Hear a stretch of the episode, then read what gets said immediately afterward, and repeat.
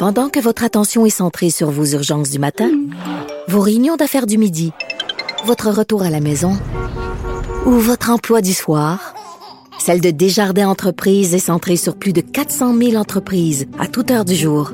Grâce à notre connaissance des secteurs d'activité et à notre accompagnement spécialisé, nous aidons les entrepreneurs à relever chaque défi pour qu'ils puissent rester centrés sur ce qui compte, le développement de leur entreprise.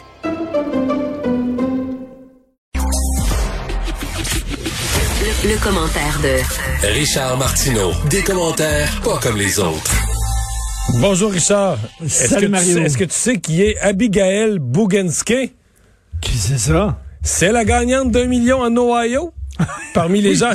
Pour vrai, là? Le Parmi million, ils ont, vaccinés. tiré, ils ont tiré le premier million parmi les personnes vaccinées. Ils voulaient encourager les gens à se faire vacciner en faisant tirer un million. Écoute, euh, Une jeune euh, femme à 20 quelques années, très jeune, euh, vraiment contente. Bravo. Mais tu imagines ça, toi, ici, je veux dire, toutes les ligues des droits et libertés capoteraient et colleraient au plafond. En disant, voyons donc, tu sais, déjà, les gens sont contre le passeport vaccinal, puis je pense que toi et moi, on est pas mal pour. Ils sont contre ça en disant, ça ferait deux catégories de citoyens. Mais là, t'imagines, une loterie que l'Auto-Québec organiserait, mais seulement pour une catégorie de gens, ceux qui se sont fait vacciner. Mais pourquoi Je sais pas? si ça passerait la Constitution euh, canadienne, ça, qu'est-ce penses? Je sais pas. ça. Euh, le- tu trouves le, tu, tu te demandes si le gouvernement Legault est devenu trop arrogant. Ben, c'est la question euh, très intéressante que pose Antoine Robitaille dans sa chronique aujourd'hui. Écoute, deux exemples, bien sûr. Premièrement, le troisième lien, on veut y aller très, très rapidement. Il n'y a pas vraiment d'études sur l'impact environnemental. Il n'y a pas vraiment d'études disant est-ce qu'il va avoir vraiment un bénéfice, euh, est-ce que ça va être efficace pour la Mais, circulation on- automobile? Mais Bon. on y va pas vraiment. C'est-à-dire que c'est parce que je comprends qu'il y a une symbolique politique qu'on veut faire quelque chose, mais c'est sur 10 ans, là, très rapidement. Là. Le tramway, on le ferait très rapidement. La partie transport en commun se fait très rapidement.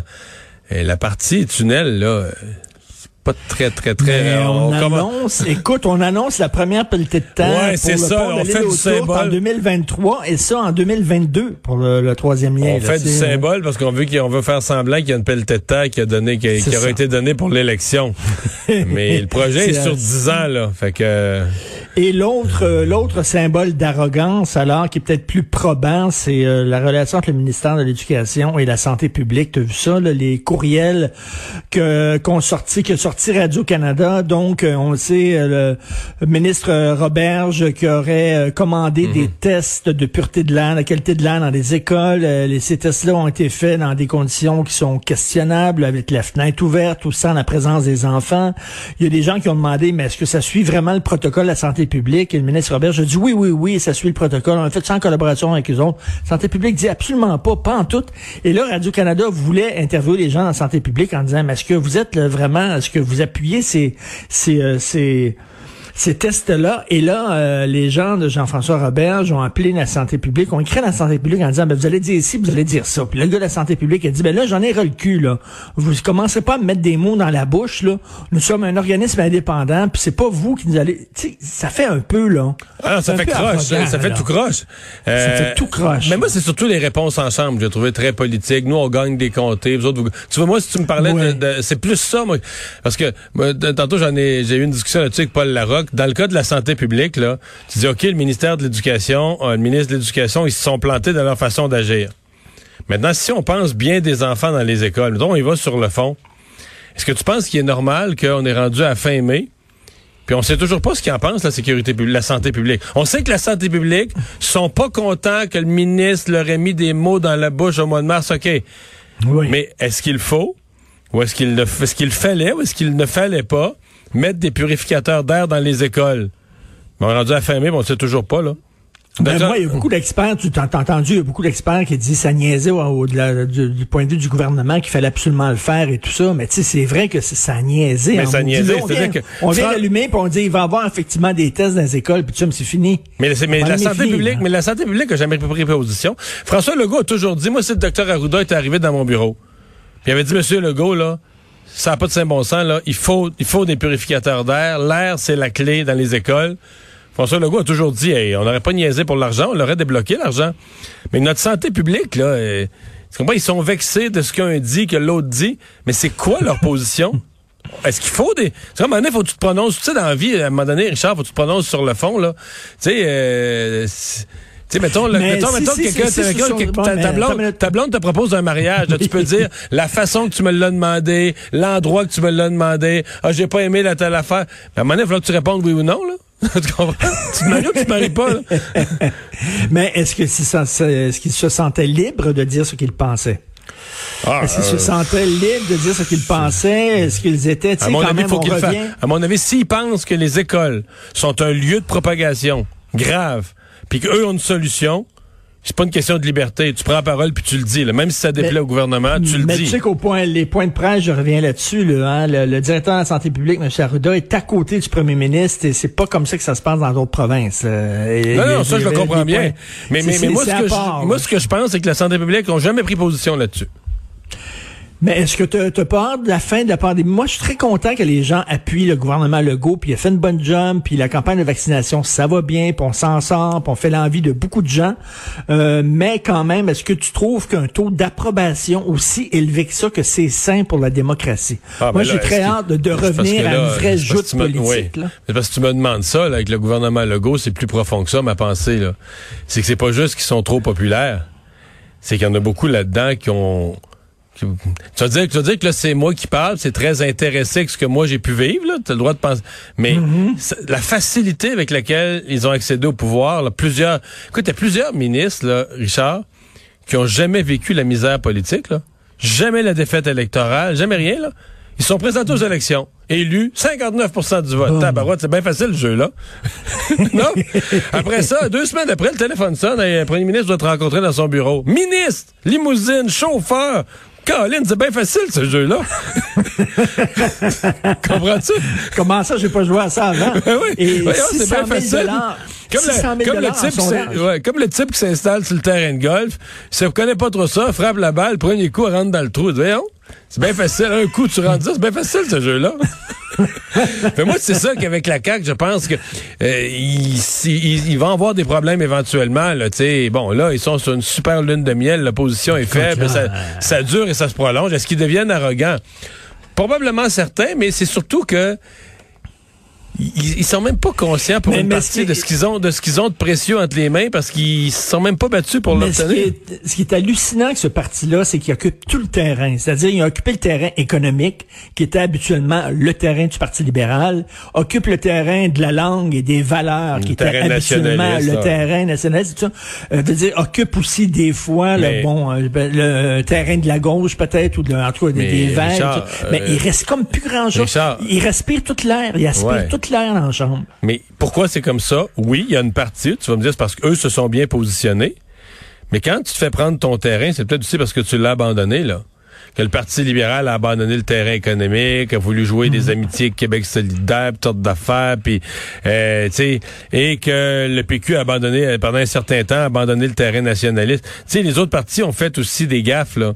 Fait qu'il y a... Est-ce que, est-ce que tu penses que le Parti conservateur du Québec sous Éric Duhem va peut-être changer la donne? Non. Non, je pense que ça va devenir le sixième parti, là. Pour l'instant. Peut-être va monter cinquième, au cinquième rang éventuellement, là, mais... C'est une super grosse lune de miel comme on a rarement vu et euh, j'ai très hâte qu'on revienne à une vraie jeu de politique et qu'on parle d'autre chose que de la Tu vas pandémie. voir que ça va revenir vite, je te rassure. euh, faut lutter contre le racisme parmi les nutritionnistes. Écoute, c'est un texte qui est dans la presse assez surréaliste. Je comprends qu'il faut lutter contre le racisme, mais là, il y a des gens, des antiracistes qui sont craqués, qui voient tout, tout, tout à travers la lorgnette de la race. Et là, on dit, il y a du racisme dans la- chez les nutritionnistes. Bon, par exemple, le fameux, euh, tu sais, le, le fameux guide alimentaire canadien, où on dit, entre autres, qu'il faut des produits laitiers, il faut prendre des produits laitiers, consommer ça. Ils disent, ben, le les là.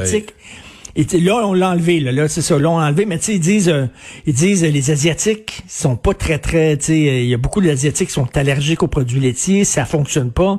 Ils disent que la masse, l'indice de masse corporelle, c'est un indice euh, qu'on a pris, euh, surtout, qui, qui fit pour les gens qui viennent d'Europe, euh, parce que les Noirs sont faits différemment, les Asiatiques sont faits différemment, Ça, ça se peut. sont pas sur dans le le, même lait, modèle. Dans, le cas ça du lait, excuse-moi, là, dans le cas du lait, c'est un délire, là. Parce que, je veux dire, chaque pays fait son guide alimentaire en fonction aussi de son agriculture. Mettons, il faut des protéines. Et où tu vas chercher tes protéines, là? Mais selon que tu es en Asie, en Afrique, en Europe, au Canada, tu vas chercher tes protéines là où tu en produis des protéines. Mais Donc ici, on a une Ici, c'est un lobby. Ici, c'était le lobby des, des, des, des, Ben, des c'est pas un lobby, c'est une là, production, c'est une excellente production. Vu qu'on en produit beaucoup, ben c'est normal, qu'on- c'est sain qu'on en mange. là. Ouais, mais Alors- eux autres des disent, pays- euh, les Asiatiques, c'est vrai que les Asiatiques Oui, mais ne là, on pas de en produits Asie ici, là. On n'est pas ici. On fait. Et, et là, minute, on fait ils pousser ce qu'on fait pousser, on cultive ce que notre climat permet. euh, c'est le guide alimentaire du Canada, là.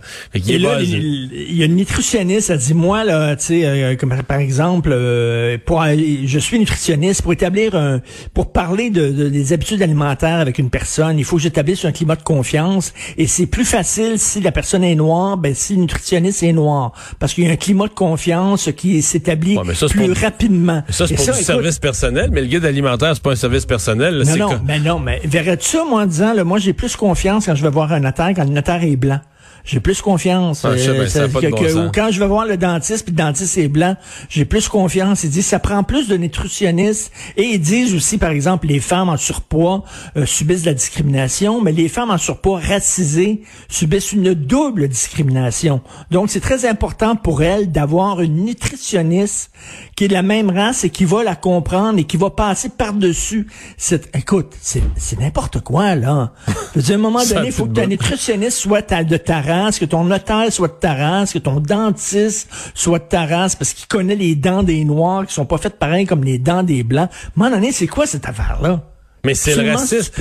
Au nom d'être plus raciste, c'est le racisme. C'est que dans tout ce que tu fais, partout où tu vas, tous les services que tu obtiens, la couleur de la peau devient. Faut que tu penses à ça tout le temps, tout le temps, tout le temps. Ben oui, et Mario et Mario ils disent par exemple les noirs ont des habitudes alimentaires différentes. Je m'excuse, c'est comme si moi parce que je suis un québécois de souche, je ferais rien que manger du ragoût de pâte de cochon à longueur de journée, puis du pudding chômeur, puis euh, de la bouffe des heures les Québécois mangent tu asiatique au bout de nos jours, mangent des sushis ben, tout le temps. penses-tu qu'il n'y a pas des familles haïtiennes qui mangent des sushis, toi, puis de- du spaghetti, puis du- voyons donc.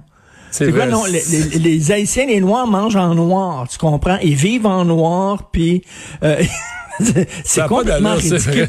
Et moi, ça me fait très rire. Quand tu vas dans un restaurant japonais, là, puis que tous les serveurs, les serveurs sont japonais, mettons, là, puis ils mettent de la musique japonaise, c'est complètement ridicule. Les Japonais éc- écoutent aussi du Oasis, puis du, du, du punk, puis je veux dire, puis euh, je suis convaincu, je peux avoir, je peux, je peux rencontrer un Japonais qui sait pas comment faire des sushis, puis je peux trouver un, chef haïtien qui, qui est un maître en sushi. Ouais, mais tu sais, c'est- c'est complètement ridicule. Et là, quand Mais tu rentres dans la- japonais, si, un- si un maître euh, haïtien fait des sushis, est-ce que c'est de l'appropriation culturelle? Surtout Ah, s'il les ben fait là, bien, c'est une autre là. affaire. Surtout s'il les fait bien. c'est une autre affaire. Ah ouais. C'est complètement ridicule. Euh, donc, euh, les cinémas Gouzeau vont rouvrir euh, demain? Oui, mais là, il y a un gros problème parce qu'il rouvre le 28 mai. Le 28, euh, à partir- euh, le- le- demain, Le non, le 28 31 mai. mai. Non, non, euh, je pense qu'ils rouvrent le 28, mais à partir du 31, ils vont... Euh, man- Ils vont ils pouvoir vont vendre du- popcorn, c'est ça, c'est ça. Attends une minute, attends une minute, dans les zones oranges, c'est-à-dire Mhm. Montérégie, Lanaudière, Laurentide. Ça, et, pen- et dans, dans les cinémas Gouzeau, des zones rouges, à Montréal, tu pas de popcorn. Donc, Pour il y a une peut-être semaine. des gens... Pas pour une semaine. mais Semaine une sans semaine, popcorn. Il y a peut-être des gens de Montréal qui vont aller au cinéma, ça arrive sud. Et là, pour avoir du popcorn. Mais là, moi, je dis, il va falloir avoir des policiers dans les comptoirs à bonbons, des, euh, puis là, pour carter, en disant, euh, donc ton permis de conduire, tu sais, de Montréal, t'as pas de popcorn, tu peux pas avoir de popcorn. Parce que si tu manges du popcorn, là, il va y avoir des éclosions, ça n'a pas de question de bon sens à Montréal, il va y avoir des éclosions partout. Puis là, vous allez être enfermé jusqu'au mois de décembre. Tu peux pas manger du popcorn, là. il faut que tu retournes dans un cinéma de ta zone sans popcorn. Tu comprends, pendant une semaine.